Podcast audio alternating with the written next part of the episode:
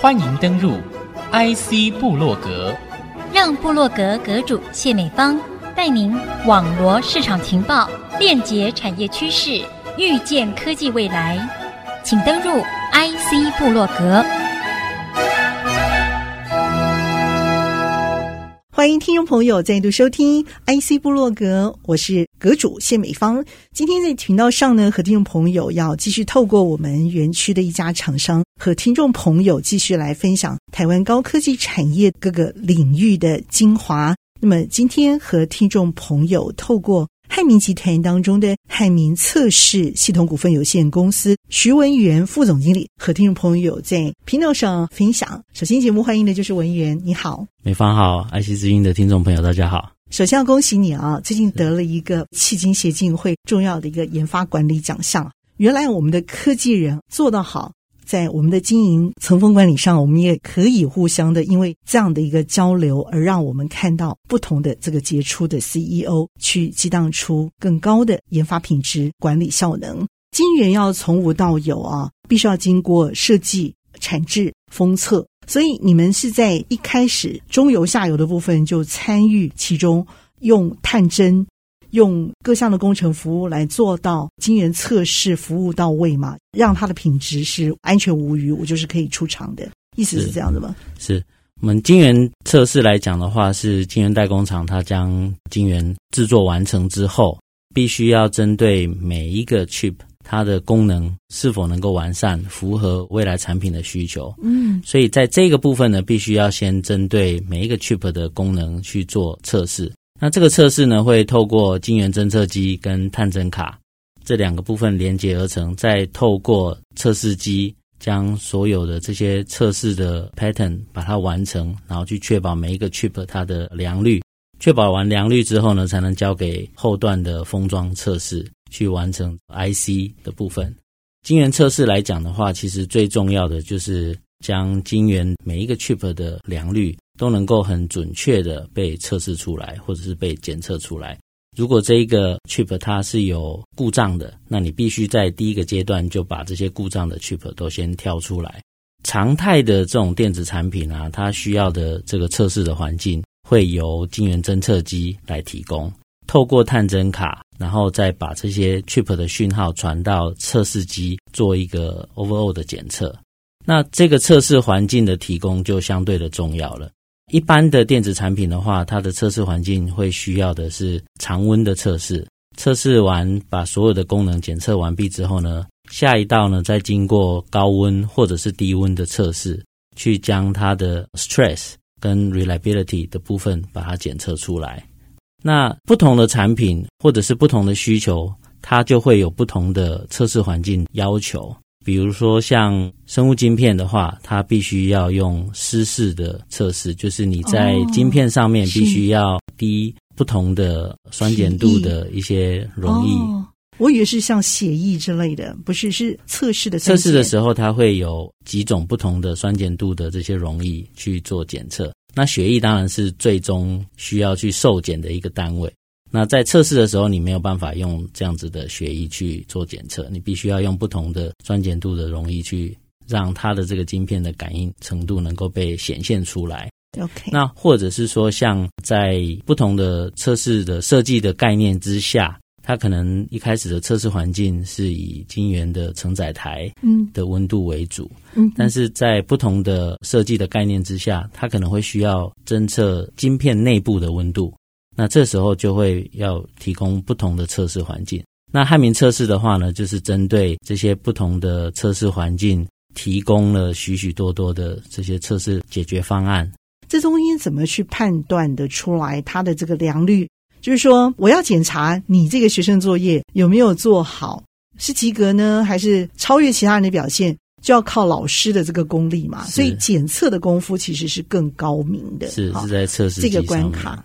所以我很想知道一下，你得奖的东西跟这个有关，对不对？我得奖的东西其实跟刚刚提到的测试环境有关。哦，那大部分的电子产品，它的测试环境就只有在常温或者是高低温就能够将这个作业检验完毕。这已经很了不起了，但是你们更厉害，意思是这样？对，我们是更 focus 在一些比较特殊的领域，比如说像这一次参加基金协进会甄选的话呢，我们提了三个不同的解决方案，然后用这三个方案来参加这个甄选。那我大概说明这几个例子哈。OK，对，所以你得奖的内容就是这三项，对不对？是 OK。第一个部分的话呢，是我们在晶圆侦测系统的温控模组。嗯哼，这个部分呢，以往在过去的晶圆测试来讲的话，所有的测试环境的温度都是由晶圆承载盘去提供。比如说，这个承载盘它可以变化它的温度。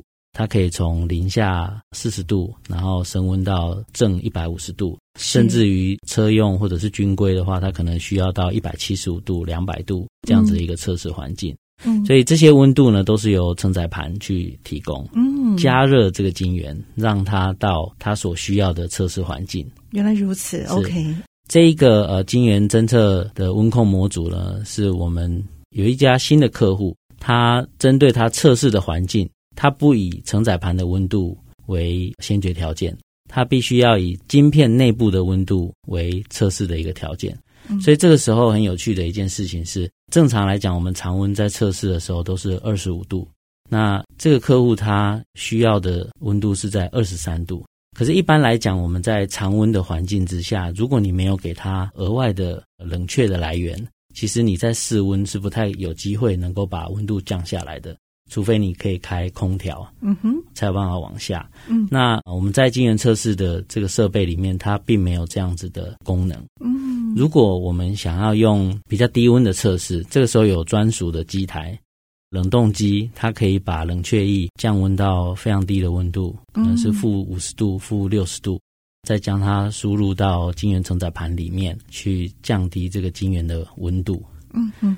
但是相对应的，这个设备就非常的专属在降温的这个动作，所以它是非常高成本，但是对我们的使用上面的效益来讲，却不是太大，因为我们可能只要从常温降个两度 C 就可以达成我测试的需求。那个板子很贵吗？冷冻机的话，蛮贵的。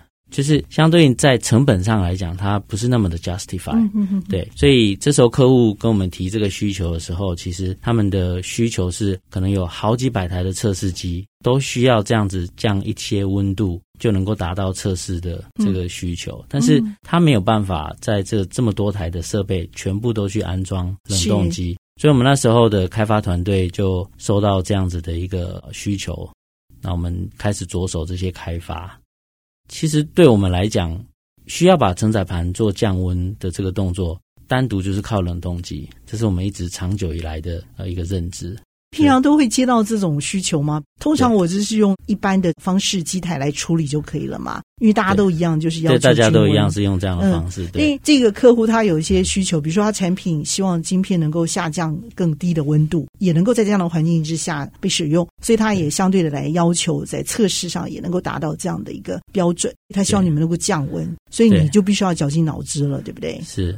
当然有既有的解法，那既有的解法，它可能是一个非常高成本，然后它的能力非常的好，它可以降到负四十度、负五十度这么高的能力。对客户来讲，他可能只需要降两度两度而已。哦，所以他觉得说，如果能够有更适合的方法。成本适合的这种方式的话，对他们来讲效益才会产生。要不然，如果你只是降个两度，但是你必须要用非常高档的设备，然后去完成这件事的话，其实对客户来讲，它的成本也没有办法被 justify 这样。换句话说，它的成本就必须在垫高，产品下游的价格就会被影响。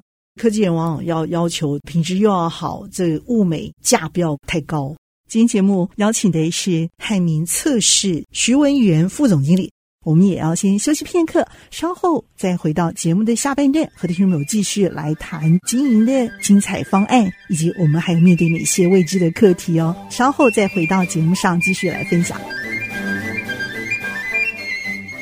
欢迎听众朋友再度回到 IC 部落格，邀请的是汉明测试徐文源副总经理，和您分享科技人往往要要求品质又要好，这个物美价不要太高，意思是这样。是，但是你想到办法了，是不是？你们的团队有一次我们在参加同事的婚礼，一个乡下的地方，我还记得那是嘉义县的六角乡。这个婚宴是用呃流水席的方式来举办。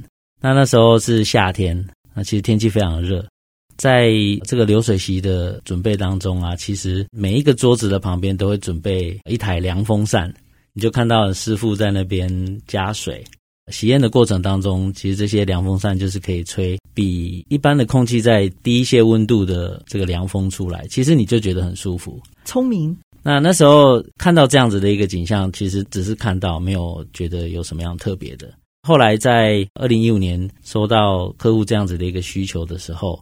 那时候也是在思考说，可以用什么样的简单的方式可以达到这样子的功效，就想到这个喜宴，我看到这个凉风扇的这个概念。是新郎想到了，还是你想到的？应该是你吧？是是。哦、那怎么办到的呢？我很好奇，这怎么联想？那因为在测试的时候，我们需要让它只有降个两度甚至三度，就可以达到功效了。所以我们那时候的想法就是说。如果我可以提供一个稍微比室温更凉的空气，其实就可以达到这个效果。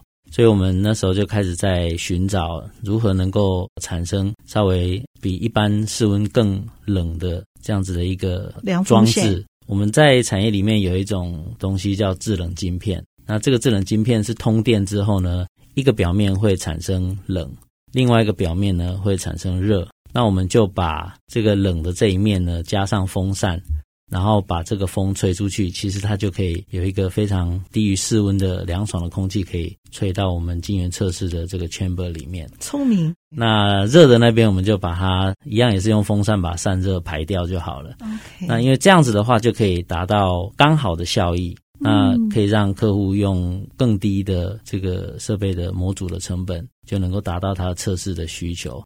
那这个也获得台美的发明专利，嗯，那就是一个简单的一个流水席的 hint，然后让我们可以完成这个任务。这样，哇，这你要感谢当时那位师傅，对不对？能够想到这样的办法哦。得奖的另外两个也是在这样的一个出其不意的情况之下，这是什么样的火花？我很好奇。第二个的话是一体界面的测试系统，这个是生物晶片的产品。当这些生医客户在设计晶片的时候，其实最头痛的问题就是需要去做测试。一般来讲，这些体外检测的晶片呢，它都必须要使用血液去检测出我们想要检测的结果。比如说像心肌梗塞，或者是甚至现在的一些糖尿病的这些检测，其实都可以透过这个晶片检验出来。对客户来讲，心肌梗塞他们有许多的这些专门的技术去制作这些生物探针，涂在晶片的表面，然后再经由这个病患的血液跟这个生物探针的一个接触，然后能够让晶片产生最正确的测试结果，然后去把心肌梗塞的这个可能的这个成因把它判断出来，医生就可以针对心肌梗塞的病患提供最直接的一个医疗行为。因为其实我们分两个不同的部分，生物晶片的技术的话，它有在晶片的表面改质融合生物探针。那另外一个方面呢，是晶片的感应检测本身。所以这是两个不同的领域的结合。那这两个不同的领域的结合之后呢，必须要有一个正确的检测方法。那刚好这个生物晶片它需要一体的这种 trigger 去检测它，那所以我们在收到客户这样子的一个需求的时候，我们去研发一体的这个注意系统，然后去将这些不同酸碱度的 buffer solution 能够精准的注射到晶片的表面，完成测试之后呢，再将它抽吸回来，再利用纯水再做一次晶片的表面的清洗，然后确保这个晶片的表面没有任何的残留。然后完成检测的这项任务。你有没有去估算过这样子的一个发现，这样子的一个突破，创了哪些记录？我想这个刚好会呼应到得奖的第三个研发。第三个研发的部分其实是蛮特别的一个需求。其实这个客户他也是在做改变这个世界的一个设计。以往我们在使用手机的时候，或者是使用相机的时候，我们常常因为拍照的时候手会震动，造成拍照的这个影像模糊，啊，照片会不清楚。这些相机公司啊，或者是手机公司，他们开发了非常多的影像稳定的系统。那客户他在这间晶片设计公司，他开发了一个影像稳定的系统，他希望透过稳定影像感知器。直接的稳定影像感知器，而达到最大的稳定效果。一般现在的影像稳定都是透过音波马达去稳定镜片，那但是镜片相对比较重，那所以我们的这个马达的功耗就比较大，那相对应的稳定的程度就比较低。所以这个客户他发明了，如果我可以直接稳定影像感知器，那影像感知器就是晶片。它一片晶片五个 millimeter 见方，它只需要用很微小的电力就可以达到这个稳定的效果。但是它在晶片开发的过程当中，它遇到非常多的困难。那我想，刚好第三个得奖的这个案例的话，呃，也是我们最最深切的哦，最深切的记忆。对，发生什么事了？客户他的制程是比较特别的，因为毕竟你要去稳定影像感知器，它必须要能够可动。这个客户他使用的制程是微机电的制程，就是将机械结构做在晶片上面。那这个晶片上面一般来讲，我们认知是固定的，不会动的。但是微机电的制程是可以让这些可动的机械结构长在这个晶片的表面上面。然后，天哪！那一般来讲的晶圆测试的话呢，它是晶圆承载盘承载了晶圆，然后向上去透过光学对位，然后让晶片的位置跟探针的位置能互相结合在一起。这个是两边都是属于固定不动的情况之下。你可以做成这件事情，但是如果当你的晶片是一个移动的部分，你如果还是用这样子的方式的话，在做探测过程当中，探针会把晶片可动的部分去压毁、毁损它。它为什么是会动的？不懂。它会动的原因就是因为我们在做影像的稳定的时候啊，当你的这个 CCD 或者是 CMOS 这个 image sensor 在接收这些影像的光源来源的时候。如果你有这个晃动，它可以透过这个可动的部分去抑制或者是抵消反向的震动，然后让 CCD 或者是 CMOS image sensor 能够停留在相对应稳定的一个位置，持续的去接收影像，嗯，所以它就可以产生影像稳定的效果。但是它必须要动，如果它不能动的话，它就不能够抵消，它就不能够抵消，对，没有错。我觉得我好像在看电影，然后且是那个缩小型，是。那我们接收到这个需求的时候，是蛮特别的一个契机。其实是我们晶圆代工的客户，他生产的这个微机电的这个晶圆，一直被客户抱怨说良率非常的低，大概只有四十 percent 到六十 percent 这么低的良率。当我们接到这样子的一个任务的时候，我们那时候只有半年的时间，因为其实那个是对我们晶圆代工客户存亡的一个时刻。因为设计公司它只给晶圆代工公司半年的时间，必须要改善这个良率的问题。可是这个晶圆代工的公司，它不管是制程，或者是它所有的这些电信的管控，其实都做得非常的好了。可是晶圆代工公司没有办法理解发生什么样子的一个问题。所以当我们开始着手这个开发的时候，我们在疫情开始爆发之前。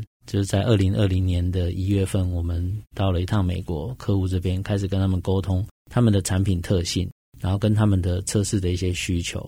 回来之后就开始疫情大爆发，所有的国家全部都 lock down。我们在那个时候也非常的困苦啊，我们历经了两个很大的压力，一个是时间上的压力，晶圆设计公司给晶圆代工厂的时间压力。那另外一个是我们在疫情之下，我们没有办法有很好的沟通。开发的过程当中，我们有非常非常多的问题。那我们会遇到很多沟通上面的一些挫折。以前都是面对面可以直接沟通，那后来要到网络的这些软体进行视讯的会议说明，但对我们来讲，其实还是清楚的程度还是会有一些落差。除了这个以外呢，也会面临到客户突然一整个部门的人都染疫，然后没有办法进行一些沟通跟讨论，可能整个进度时程就要延迟两个礼拜。在这个过程当中，我们透过不断的这些努力，然后也有加上我们整个团队的努力之下，我们在四月份，大概就在半年的时间之内，我们把微机电的测试的手法，我们的 prototype，我们把它开发出来。我们称呼它叫做晶圆上影式侦测系统，这个是包含了探针卡的创新设计，它里面包含了一个真空的吸引装置，能够将晶片上面可动的部分，利用真空的吸力将晶片吸引上来，让这个晶片跟探针卡能够准确的接触，然后去测试。透过这样子的发明。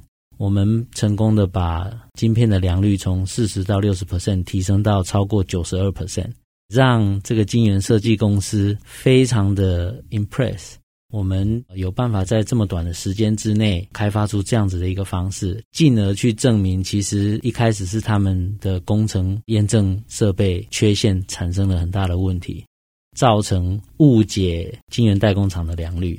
所以我们也因为这样子的一个发明，我们获得晶圆代工厂颁奖最佳设备供应商，令人觉得非常的惊艳。但是有时候我觉得小小的失败其实挺好的。是，其实我还蛮多磨难的。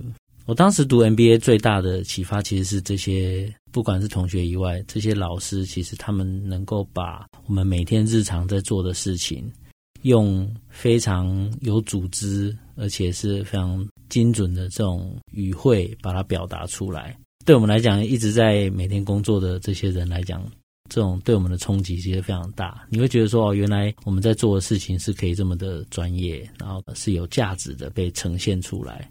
那第二个对我来讲的话，是史清泰院长，他在教授我们客户服务专题的时候，他非常的要求，每个礼拜的课程结束之后，都必须要有一篇心得的报告。他会要求你必须要把你的看法，然后跟可能的办法，跟这些上课的知识做结合，然后去把你的看法呈现出来。我想这个是对一个专注在这个工程领域来讲的话，其实是非常非常大的一个突破。对我而言，对我来讲，我自己觉得我是蛮幸运的一个人，就是我只要把一件事情做好，或者是我接受到的把它做好。呃，我希望能够把事情做好，然后呈现给呃相对应的人。对我来讲，我认真把事情做好，然后得到一个成果，然后对自己或者是对其他的工作上的伙伴，或者是客户，甚至家人朋友，对我来讲都是非常大的一个成就感。我一直深信一句格言，这个是马偕医院的马偕博士的一个格言。他说：“人应该是宁愿烧尽。”不愿锈坏，就是你有这样子的一个能力，你必须要去好好的发挥，去把你要做的事情把它做好，而不是把这个样子的能力，你不去使用它，不去运用它，让它在那边生锈，然后腐坏，也持续在奉行这一句话，它的真理。这个是我觉得邀请今年的新竹企业经理协进会所颁发的杰出研发管理奖。是我们的汉明测试系统股份有限公司的徐文元副总经理分享的 moment 当中，给美方最深刻的一个感动。那么，在我们的台湾社会，更需要更多像文元这样的优秀的年轻人，大家共同经历这样的一个燃烧生命的喜悦，让全世界看到文元手中所带领的这支优秀的团队。今天节目非常的谢谢文元。谢谢谢谢美芳姐，谢谢听众朋友您共同的收听 IC 部落格，我是谢美芳，一起在频道上和大家 say goodbye，拜拜。